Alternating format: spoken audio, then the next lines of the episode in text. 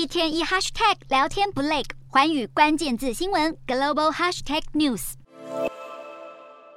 主席敲下木锤，与会代表报以热烈掌声。联合国生物多样性公约第十五次缔约方大会十九日通过一项历史性决议，全球一百九十五个国家同意要在二零三零年前保育并且恢复地球上至少百分之三十的陆地和海洋，以避免各类动植物遭遇大灭绝的威胁。历经长达两周的讨论过程中，各国还一度为了资金的问题暂停协商。部分发展中国家认为，富有国应该提供更多资金来维护生物多样性。最终，全体与会代表在少数国家的反对下达成共识，承诺要将百分之三十的陆地和水域设为保护区，并且要在二零二五年以前每年提供开发中国家两百亿美元的资金援助，目标二零三零年前提高到三百亿美元。其他协议涵盖的二十三项目标，还包括降低杀虫剂的使用、保障原住民土地管理等。这次生物多样性会议是由加拿大主办，并且由中国担任会议主席国。美国国务院特别感谢这两个国家在促成协议中发挥重要作用，并指出美方也希望能够在气候和环境方面和中国进行更多深入的合作。